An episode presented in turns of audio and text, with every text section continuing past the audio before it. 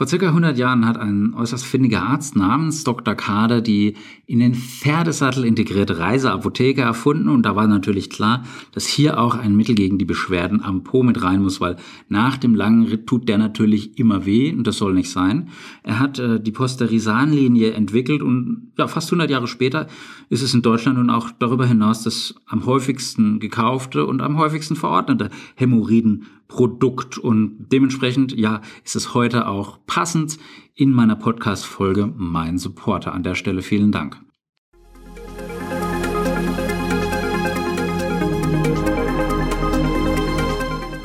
Glaub mir, die Recherche, gerade die Bildrecherche, ähm, für diese Folge, die war nicht ganz ohne. Das kann dir beim Podcast nicht passieren, aber da ich ja trotzdem in Bildern spreche, wirst du hier nicht zu kurz kommen.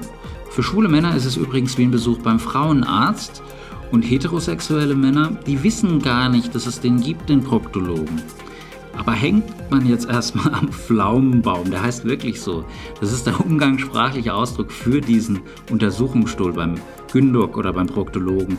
Dann, dann ist ein Loch wie das andere, zumindest für den untersuchenden Arzt. Und äh, Mädchen und Frauen, die sind von Kindesbeinen eigentlich daran gewöhnt, dass eben hier äh, diese empfindlichen und anfälligen Geschlechtsorgane ständig kontrolliert werden, dass hier ein Abstrich erfolgt, dass hier untersucht wird und das ist einfach wichtig.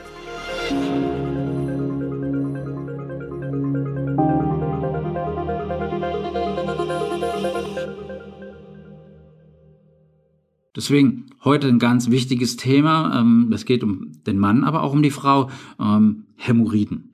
In der Familie spreche ich nicht drüber, mit Freunden spreche ich wohl auch kaum drüber. Aber jeder hat die, auch du und auch ich, auch wenn die äh, vergrößert sind, äh, merken wir die oft gar nicht. Aber die gehören zu unserem Körper.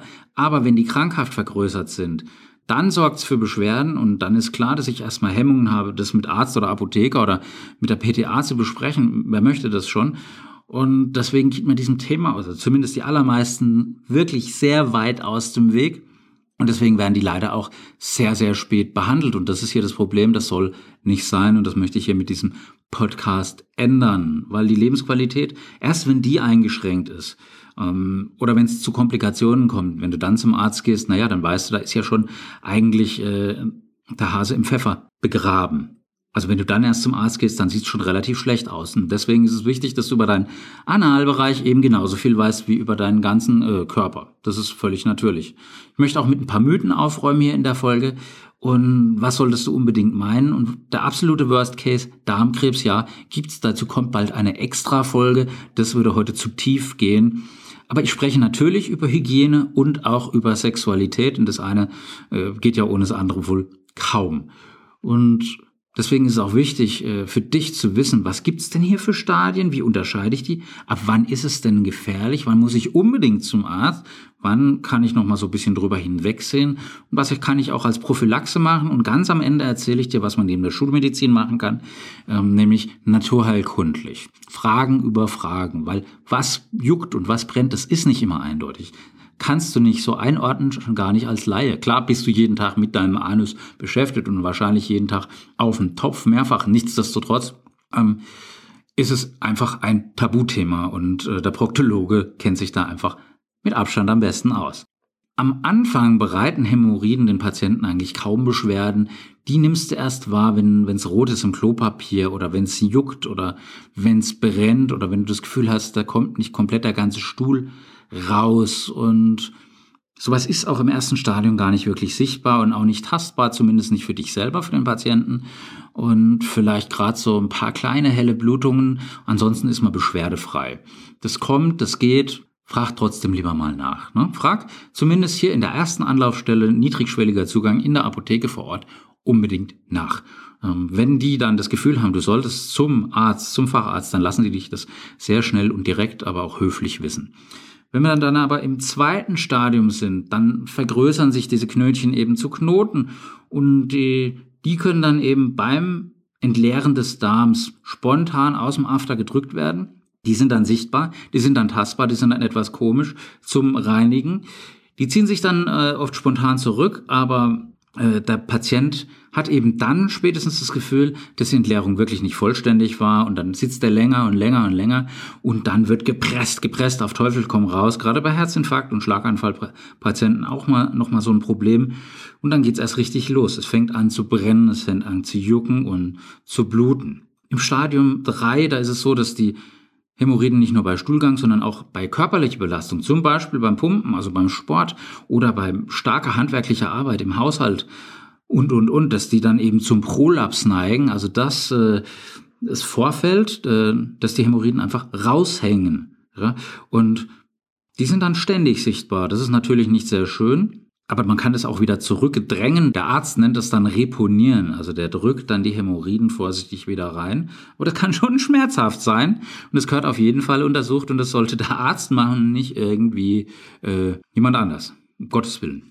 Ja, und wenn dann diese Gefäßpolster dauerhaft aus deinem Analkanal rausgetreten sind, dann kannst du dich auch nicht mehr einfach zurückschieben oder zurückschieben lassen. Ja, das tut weh, das Nest, das juckt und dann kann der Stuhl auch nicht mehr richtig gehalten werden in den meisten Fällen und das ist natürlich maximal unangenehm. Aber es gibt noch andere Beschwerden im Analbereich. Wenn es jetzt blutet, juckt oder schmerzt, dann müssen es nicht zwingend Hämorrhoiden sein, weil die Haut ist ja dort grundsätzlich sehr, sehr empfindlich und deswegen sind äh, Entzündungen sehr schnell mal da. Es kann sehr leicht zu einer Verletzung kommen oder zu einer Reizung und das ist zum Beispiel bei der Analfissur so, wenn es zu einem Riss kommt, insbesondere äh, beim Geschlechtsverkehr oder während oder nach der Geburt, ja, und dann können sich natürlich auch Geschwüre bilden und die können sich chronisch entzünden und das kann äußerst schmerzhaft sein, weil dann neigt man eben zu einem Art Dauerkrampf oder einem erhöhten Krampf im Schließmuskel, wird von Blutungen begleitet und das ist natürlich sofort behandlungsbedürftig. Ja, aber jeder zweite, der den Proktologen aufsucht, der hat eigentlich ein Hautproblem am After. Es juckt, brennt und es nässt vielleicht und das nenne ich dann, wenn nichts anderes da ist, ein Analekzem. Ja, es ist äh, nicht sehr schön, sich da beim ersten Mal so hinzulegen. Ich erinnere mich, als ich das erste Mal beim Proktologen war, also nicht zu Medikamente ausliefern, sondern die Empfehlung, die kam übrigens von meinem geschätzten Freund und Kollege Dr. M.B. in München. Ja, und dann war ich beim Proktologen. Ja, da hing so ein Comicposter an der Wand, wo der Proktologe eben dem Patienten eine sehr, sehr große Spritze in den allerwertesten rammt und er sagt zu mir einfach nur, ey, guter Holz aus. Also der Typ auf dem Comic. Mir war dann schon auch Angst und Bange beim Proktologen. Ähm, ich habe meinen Kumpel verflucht. War aber gar nicht schlimm. Das war, danach habe ich gesagt, war das jetzt alles? Also man hat es kaum gemerkt, gar nicht so schlimm. Der Typ weiß ja, was er tut und er macht es möglichst schonend und professionell. Und ja, dann gibt's noch die Analvenenthrombose und dahinter ja, verbirgt sich ein Blutgerinnsel in einer Analrandvene. Das tritt akut auf und das ist dann ein bläulich gefärbter Knoten, der tut weh und hier bitte keine Panik, die verursachen keine Embolie. Also es muss nicht zwingend behandelt werden, nur eben wenn es stark weh tut, muss das geöffnet werden und dann muss eben der Druck heruntergenommen werden. Da muss dann eben auch wieder der Proktologe zugreifen oder vorsichtig das öffnen. Und da wir jetzt gerade in der Corona-Zeit viel mehr noch sitzen, uns viel weniger bewegen, eher tendenziell mehr Alkohol als Wasser und Tee trinken, dann ist es natürlich auch klar, dass das nicht zur Stärkung vom Bindegewebe oder auch zum äh, Wohlbefinden auf dem Lokus führt. Im Gegenteil. Was hier zu tun ist, das weißt du eigentlich genauso gut wie ich. Was mir am wichtigsten ist, zwischen all den äh, apostolischen Bekenntnissen Richtung äh, Vollwert und Trinken und, und, und, ist einfach ja, Hygiene ist mehr als Händewaschen, verdammt meine Herren, hundertprozentige Baumwolle für die Büchse, also für die Unterhose, weil das kannst du oder Schatzi oder ihr beide bei höherer Temperatur waschen, auch mal auskochen. Das ist hautfreundlich und danach putzt du dir, also nach dem Stuhl, den Hintern nochmal mit lauwarmem Wasser ähm, ab und trocknest dann vorsichtig ab, tupft dann vorsichtig ab und nimmst nicht einfach hier die Feuchttücher und äh, äh, ja, gehst damit aggressiv durch die Po-Falte. Das ist äh, danach vielleicht sauber, aber es ist auf jeden Fall nicht zielführend. Kommen wir zur Selbstmedikation. Es brennt jetzt, was machst du da? Wenn es weh tut, klar, da gehst du sofort zum Hausarzt und holst dir eine Überweisung zum Proktologen. Wenn es aber ein einfacher äh, Juckreiz ist, dann nimmst du einfach eine Salbe oder ein Zäpfchen mit Lidocain, das ist ein Lokalanästhetikum. Hier ist ganz wichtig, dass du keine Allergie gegen das Lidocain hast, aber das weißt du, das sind ganz, ganz wenige, die das haben. Ja, und dann kannst du das mit einem einfachen Applikator sanft einführen oder eben oberflächlich auftragen und es wirkt dann sehr, sehr schnell. Diese Salben und Zäpfchen mit Lidocain, die werden auch in der Filmindustrie äh, verwendet, das, insbesondere in der, äh, wo keiner sagt, dass er es jemals geguckt hätte. Also so B- und C-Movies. Und ich erinnere mich gerade, als ich noch in der Großstadt gearbeitet habe, als der ein oder andere, ähm, ja, Rudi Völler mit seinen Mantaletten, sah zumindest so aus, Goldkettchen, äh, drei äh, Damen im Schlepptau, Mädchen im Schlepptau und dann eben äh, in großen Mengen äh, nach diesen Produkten gefragt hat. Am besten ist es natürlich immer vorzubeugen. Ne? Es ist wichtig, dass es flutscht, ähm, dass es äh, nicht wehtut und deswegen hier eine kleine Anekdote am Rande. Diese Akutprodukte, die werden sehr gerne von uns Männern eben ähm, im Off-Label-Use gebraucht. Ich rate davon ab, weil es eben dazu nicht draufsteht. Aber nichtsdestotrotz ist mir der ein oder andere ähm, Patient bekannt, der eben sich dieses Lokalanästhetikum auf den Penis schmiert, damit er eben keine Ejaculatio Praecox bekommt, damit Lidocain eben den Penis etwas betäubt. Hier ist einfach wichtig, dass du hier noch ein Präservativ drüber ziehst, weil sonst dein oder deine Liebste das spürt, beziehungsweise er dann auch was davon hat, was eben gar nicht Sinn und Zweck der Übung ist. Also ich sage das so wertfrei wie nur irgendwie möglich. Ähm, noch ein Schwank aus dem Leben. Der Patient ist schon bestimmt 15 Jahre tot und er konnte nur ein einziges Wort sagen. Ähm, weder bitte noch danke. Er hat immer gelächelt. Er konnte nur ein Wort sagen. Das Wort hieß Posterisan. Ja, du hast richtig gehört. Das ist eben dieses Pflegeprodukt, was eben dieser pfiffige Arzt vor ungefähr 100 Jahren erfunden hat. Da ist Jojobaöl drin und Bienenwachs und dann tust du dir schon was Gutes. Da war gegen jede Beratung, gegen jeden Smalltalk resistent, aber offensichtlich äußerst zufrieden. Persönlich habe ich ihn nie kennengelernt. ja, dann gibt's natürlich auch was, wenn es so ein bisschen nässt oder so ein bisschen juckt, auch was Pflanzliches, auch wenn es so ein bisschen brennt, dann empfehle ich eben Hamamelis-Extrakt. Und das ist auch gut. Damit kannst du kleinere Blutungen stillen, damit kannst du die Wundheilung fördern und damit kannst du auch die Entzündung lindern. Und das ist natürlich ein wunderbares Produkt. Und ich möchte hier natürlich keine Klischees bemühen, aber schwule Männer, die müssen den Dr. Popo eigentlich nur aufsuchen, wenn die Sex haben also mehrmals wöchentlich.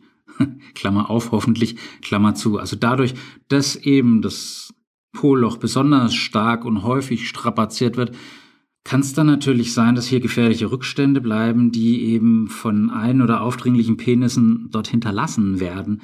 Und die sind dann besonders gefährdet. Und wenn du dir nicht sicher bist, nimm immer ein Kondom. Ich glaube, das habe ich schon öfters mal in dieser Podcast-Serie gesagt. Und heterosexuelle Männer, die schämen sich einfach hier über ihren Anus zu sprechen oder ihr Mokka-Stübchen, wie man so gerne sagt, vor anderen Menschen zu präsentieren.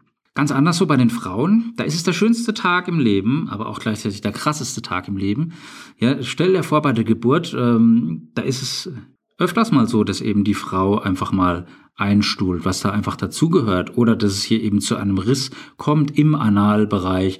Und ja, da hast du zwar den Salat, aber ganz im Ernst, diese göttliche Droge Oxytocin erleichtert es dann eben schon, zumindest für den Moment, für die nächsten Minuten und Stunden. Später hat die natürlich auch dran zu knabbern und muss dann auch ihre Sitzbäder machen. Aber das kriegen die Frauen in der Regel besser hin, weil die einfach eine bessere Körperhygiene haben.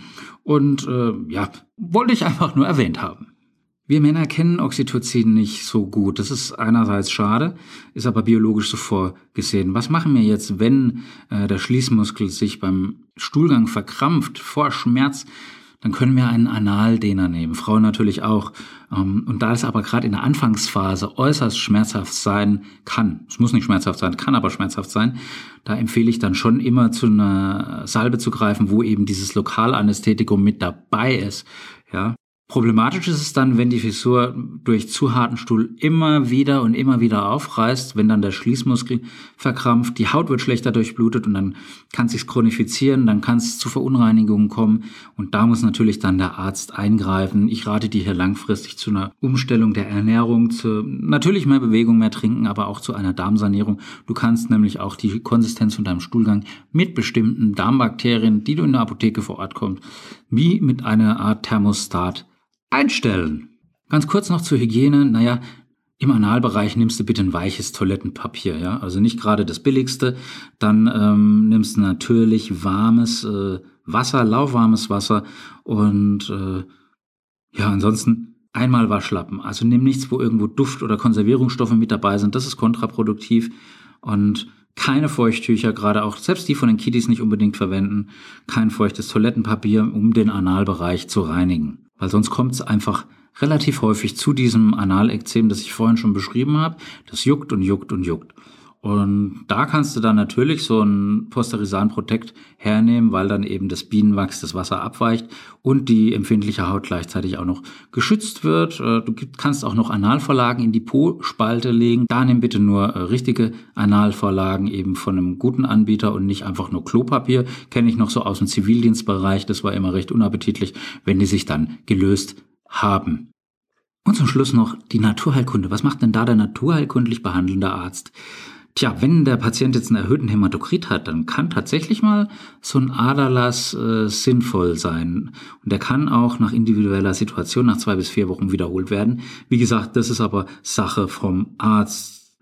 Ähm, der Stuhl muss weich sein, der muss pastös sein. Blähungen müssen wir auch irgendwie beseitigen, damit es nicht wehtut, damit sich das nicht so weit aufdehnt von innen und da kein Druck ist. Brauchst du schon äh, eine Vollwertkost, aber eine vollwertige Schonkost.